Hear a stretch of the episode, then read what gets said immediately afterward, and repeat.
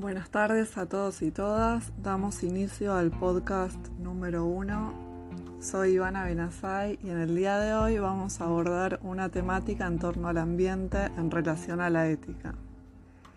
En primer lugar, para complementar el texto de Engers y Smith, el propósito es realizar un análisis em, etimológico en torno a la palabra ética es una palabra que viene del mundo griego y puede traducirse en etos. Alude a la manera de hacer o adquirir las cosas, también refiere a la costumbre o al hábito. Es una, una palabra que proviene de la filosofía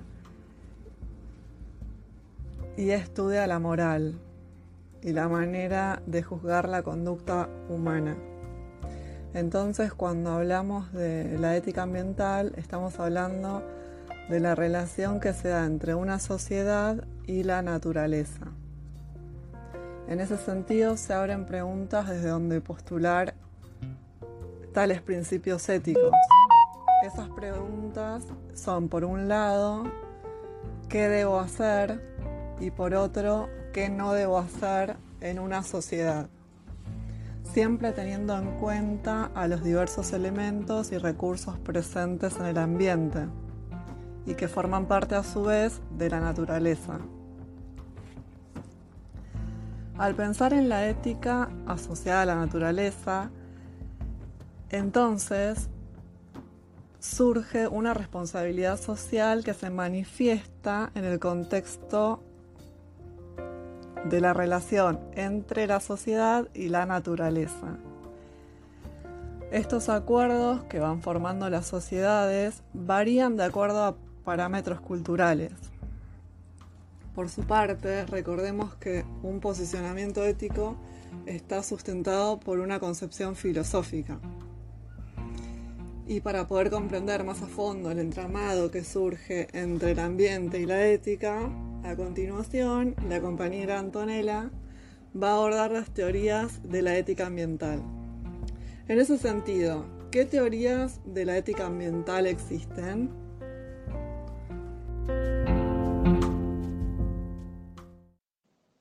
Bueno, como bien dijo nuestra compañera Ivana, mi nombre es Antonella Mercado y siguiendo con el tema de ética ambiental, ahora voy a desarrollar con profundidad cada teoría ética.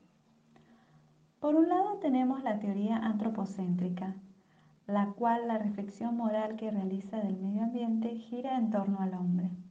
Por lo tanto, desde su perspectiva, requiere de condiciones ambientales favorables para el logro de su supervivencia, bienestar y desarrollo. Esto implica hacer foco a la tierra para que permanezca ambientalmente hospitalaria y de esta manera apoye la vida humana. Algunos pensadores antropocentrismo han argumentado que nuestro deber ambiental es derivado del beneficio inmediato que las personas reciben del ambiente y de aquellas generaciones futuras también. Sin embargo, las críticas afirman que al no existir todavía, estas no pueden tener más derecho que los humanos existentes. Por lo tanto, ambos pensadores antropocéntricos disponen que esta preocupación ambiental solo sea derivada a los intereses humanos. Luego continuamos con la ética del biocentrismo, la cual afirma que todas las formas de vida tienen un derecho inherente a existir.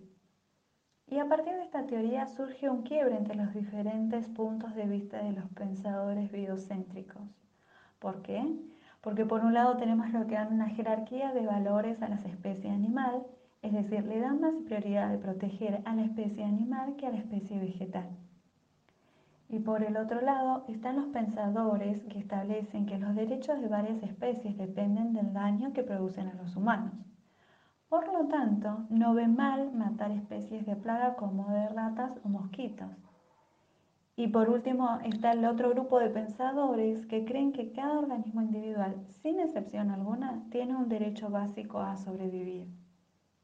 Así que frente a estos diferentes puntos de vista, resulta difícil decir qué tipo de especie o individuo se debe proteger de la extinción o muerte prematura. Y bueno, frente a estas dos teorías eh, éticas opuestas, surge el ecocentrismo para venir a hacer un equilibrio, porque esta por su parte, esta teoría por su parte, expone un amor por la naturaleza como ser abstracto total, de ahí su nombre ecocéntrico, porque es un término utilizado en la filosofía política ecológica que detona un sistema de valores centrado en la naturaleza, a diferencia del centrado ser humano, es decir, del antropocéntrico. ¿Qué tiene de diferente esta ética? Bueno, tiene de diferencia eh, que se enmarca en el aforismo de Aldo Leopold que dice así. Una acción es correcta cuando tiende a preservar la integridad, la estabilidad y la belleza de la comunidad biótica y se equivoca cuando afirma lo contrario. A partir de esta reflexión del ecólogo y ambientalista Leopold, podemos decir que todas las acciones humanas deben ser juzgadas como instrumentos para proteger el valor intrínseco de la comunidad biótica. Y a partir de acá surgen las actitudes ambientales, pero para esto voy a dar espacio a nuestra compañera Jacqueline, así desarrolla en profundidad.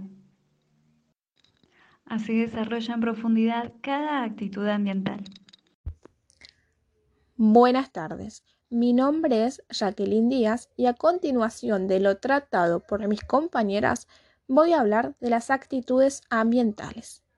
Hay muchas diferencias de actitudes ambientales, las cuales se clasifican bajo tres requisitos.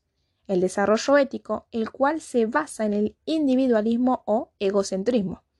Esta visión se refuerza por la acción ética, la cual dicta que el ser humano siempre debe mantenerse ocupado, creando cambios y aquello que represente mayor, mejor y más rápido progreso, el cual es bueno para sí mismo.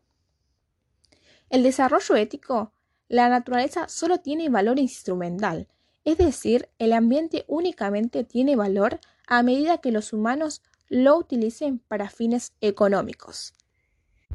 Continuamos con la segunda clasificación, la preservación ética. Esta clasificación se considera la naturaleza especial en sí misma. La preservación tiene razones diversas para querer proteger la naturaleza. Incluso hay quienes sostienen una creencia casi religiosa con respecto a la misma, ya que ellos veneran la vida y respetan el derecho de todas las criaturas a vivir, sin importar los costos sociales y económicos. Además de los preservacionistas religiosos y recreativos, existen otros con motivaciones científicas. Los mismos definen que la especie humana depende y tiene mucho que aprender de la naturaleza. La tercera ética ambiental se denomina conservación o ética administrativa. Se relaciona con la visión preservacionista científica. La conservación ética es un equilibrio entre el desarrollo total y la preservación absoluta. Enfatiza que el crecimiento rápido y desenfrenado de la población y la economía a largo plazo es contraproducente. La meta de la conservación ética es que de manera indefinida todos los seres humanos vivan juntos en el mundo. A continuación vamos a abordar el eje de justicia ambiental. ¿Qué es la justicia ambiental según los autores Enger y Smith? Los autores nos dicen que en el año 1998, eh, según la EPA, es decir, la Agencia de Protección Ambiental, definió la justicia ambiental como el tratamiento justo. Esto significa que ningún grupo de personas, eh, ya sea etnias o grupos raciales, deben soportar las consecuencias ambientales negativas que impactan en el ambiente que son resultado de actividades eh, industriales o comerciales. En definitiva, la justicia ambiental es sinónimo de equidad. En ese sentido, eh, nos preguntamos qué medidas han implementado los gobiernos en torno a la justicia ambiental. En 1992, la EPA creó la Oficina de Justicia Ambiental para examinar el problema de justicia ambiental en todas las políticas y programas de la agencia. La EPA informó que las comunidades de bajos recursos y habitadas por minorías probablemente serían las más expuestas al plomo, la contaminación de peces, la contaminación atmosférica, a los residuos peligrosos y a los pesticidas agrícolas. En 1993, la justicia ambiental se volvió una de las principales prioridades de la EPA. Además, se creó un grupo asesor independiente, el Consejo Asesor de Justicia Ambiental Nacional, formado por expertos industriales, activistas y oficiales. En 1994, el presidente Clinton firmó una orden ejecutiva de justicia ambiental que exige a todas las agencias federales a empezar a tomar en cuenta el problema.